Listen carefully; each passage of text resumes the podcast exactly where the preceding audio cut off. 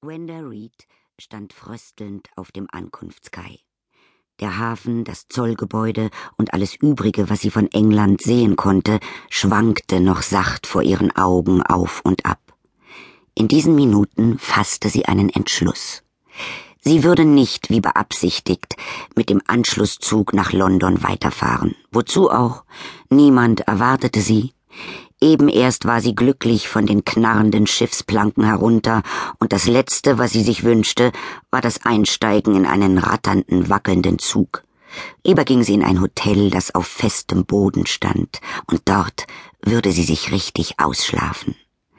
Am nächsten Morgen konnte sie sich einen Wagen mieten und ohne Eile durch Südengland fahren, um sich nach einem hübschen Haus umzusehen, in dem sie und Giles künftig miteinander leben würden. Wirklich ein glänzender Gedanke.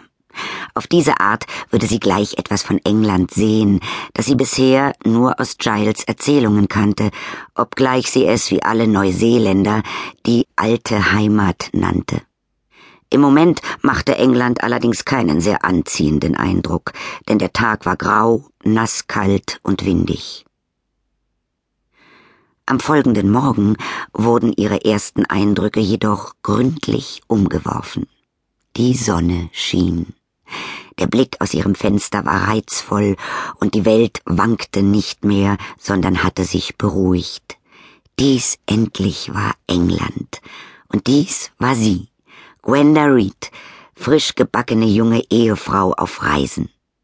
Wann Giles nach England nachkommen würde, war noch etwas unsicher.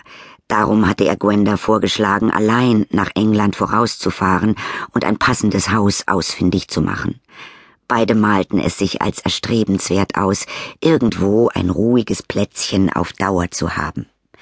Zwar würde Giles weiterhin beruflich oft verreisen müssen und Gwenda würde ihn gelegentlich begleiten, aber es war doch ein schöner Gedanke, dann immer wieder wirklich nach Hause, in die eigenen vier Wände zu kommen.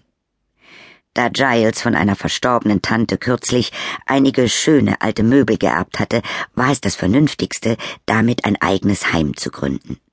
Da sie beide ziemlich vermögend waren, machte auch die finanzielle Seite ihres Planes keine Schwierigkeiten. Gwenda hatte zunächst Bedenken geäußert, das Haus allein auszusuchen. Sowas sollte man doch zusammen machen, meinte sie. Aber Giles hatte lachend erwidert, ich habe von Häusern nicht viel Ahnung. Wenn dir eins gefällt, wird es mir recht sein. Irgendwo an der Südküste, das wäre mein Traum. Jedenfalls nicht zu weit im Binnenland. Giles hatte seine Eltern früh verloren, sie waren beide Waisen und war in den Schulferien so viel bei verschiedenen Verwandten herumgereicht worden, dass ihn nichts mit einer besonderen Gegend verband. Es sollte Gwendas Haus werden. Und warum so lange warten, bis sie es gemeinsam aussuchen konnten? Der Gedanke, Giles bei seiner Ankunft ein fertiges, gemütlich eingerichtetes Heim zu präsentieren, reizte sie. Sie waren erst ein Vierteljahr verheiratet, und sie liebte ihn sehr. Nachdem sie gefrühstückt hatte, mietete sie sich einen Daimler und startete zu ihrer Küstentour. Das Wetter war schön und sie genoss die Fahrt. Von den verfügbaren Wohnsitzen, die sie sich in Devonshire ansah, entsprach keiner ganz ihren Vorstellungen, und da sie rasch lernte, zwischen den Zeilen der enthusiastischen Maklerprospekte zu lesen, ersparte sie sich eine ganze Reihe nutzloser Abstecher. Es war an einem Dienstagabend, als sie den Wagen langsam um die letzte Kurve der Hügelstraße nach Dilmouth steuerte. Am Rande dieses bezaubernden Badeortes stand ein Schild zu verkaufen vor einem Grundstück, durch dessen Bäume eine kleine weiße viktorianische Villa schimmerte. Es gab Gwenda einen freudigen Ruck. Sie hatte fast das Gefühl, sie zu kennen. Dies war das Haus, das sie gesucht hatte.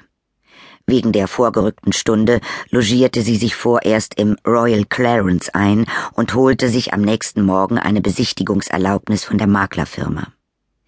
Mit diesem Zettel und einigen Hinweisen ausgerüstet, stand sie bald in einem altmodischen Salon mit zwei Fenstertüren, die auf eine plattenbelegte Terrasse hinausführten. Um die Terrasse zog sich eine Art Steingarten, von Ziersträuchern unterbrochen, der ziemlich steil zum anschließenden Rasenstreifen hin abfiel. Durch die Bäume am